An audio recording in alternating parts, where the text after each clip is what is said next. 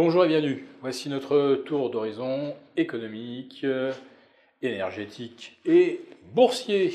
Nous sommes le mercredi 24 mai et pour comprendre comment tourne la planète finance et qui regarde d'un œil inquiet l'évolution de la bourse, eh bien cette fois-ci, on va vraiment parler de bourse.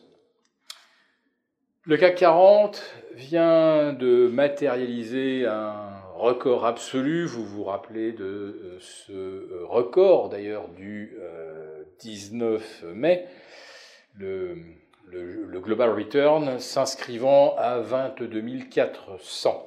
Eh bien, il vient de reperdre 700 points en l'espace de trois séances, et c'est le plus violent mouvement de correction depuis le 20 avril dernier. Enfin d'ailleurs, depuis le 20 avril dernier, il n'y avait pas eu de mouvement de correction du tout.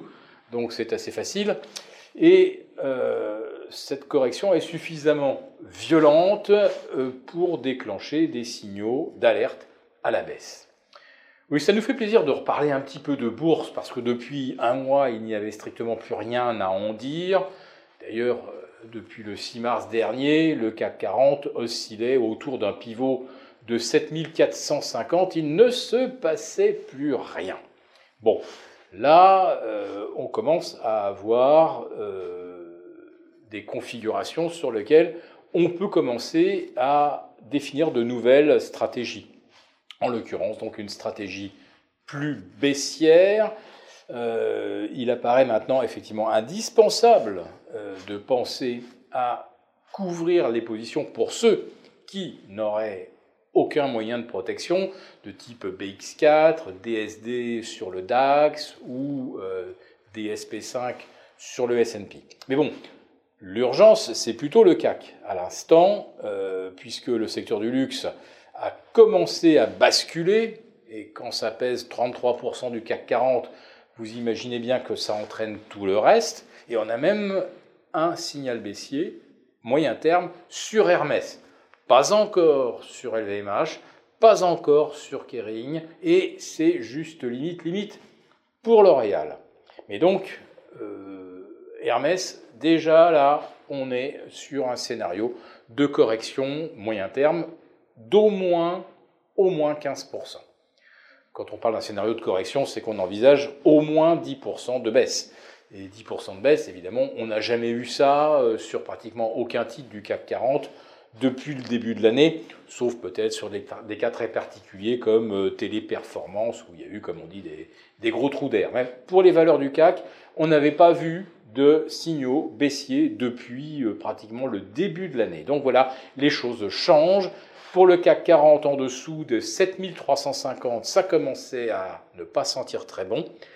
On est maintenant en dessous de 7250, donc véritablement oui, on peut commencer à envisager un scénario de correction sur le CAC en direction de 6900. Euh, sur le DAX, très intéressante également configuration, avec un double sommet historique sous 16 275, 16 300, et avec surtout à 18 euh, mois de distance, deux clôtures à 4 points euh, de différence, 16 271, 16 275 le 19 mai. Donc là, c'est un double sommet absolument parfait.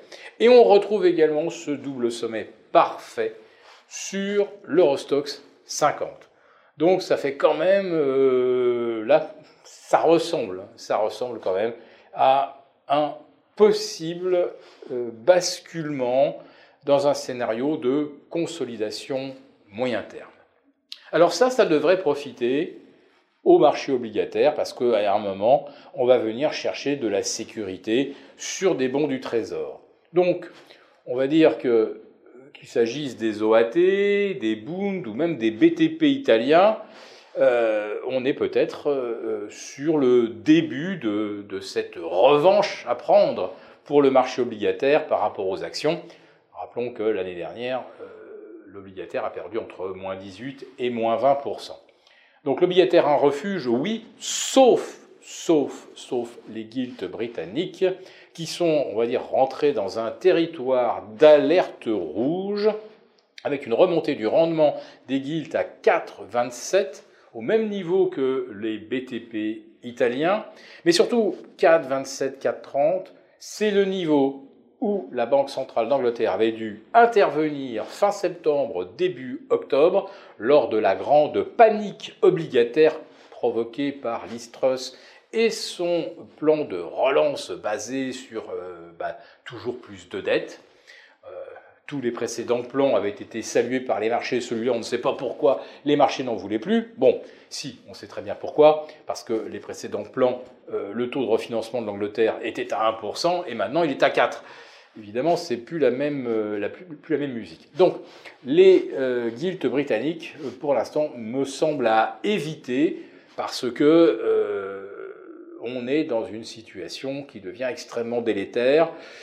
On va essayer de se rassurer en se disant que la Banque centrale d'Angleterre va intervenir, elle va le faire forcément autour de 4,5, elle l'a déjà fait une fois, elle le refera. Elle ne peut pas laisser le marché obligataire partir comme ça en vrille.